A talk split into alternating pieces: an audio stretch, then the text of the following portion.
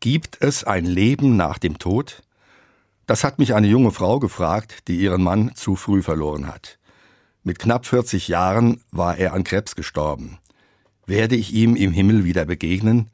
Sie sagt zu mir, du musst es doch wissen, du bist Pfarrer. Aber ich weiß es nicht.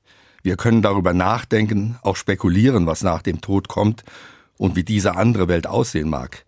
Das haben Menschen zu allen Zeiten getan. Philosophen, Poeten und auch einfache Leute.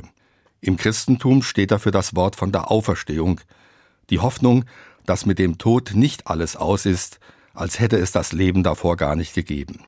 Der Gedanke, dass es mehr als das irdische Dasein gibt, tut gut und stärkt den Lebensmut für hier. Die junge Witwe hat mir ein Kalenderblatt gezeigt.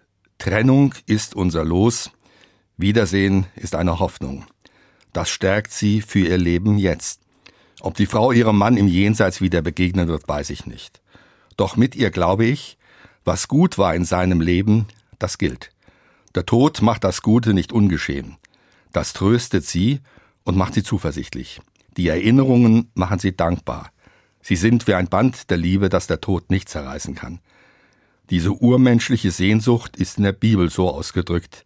Ich sah einen neuen Himmel und eine neue Erde, in der Gerechtigkeit wohnt und Leben unaufhörbar gilt.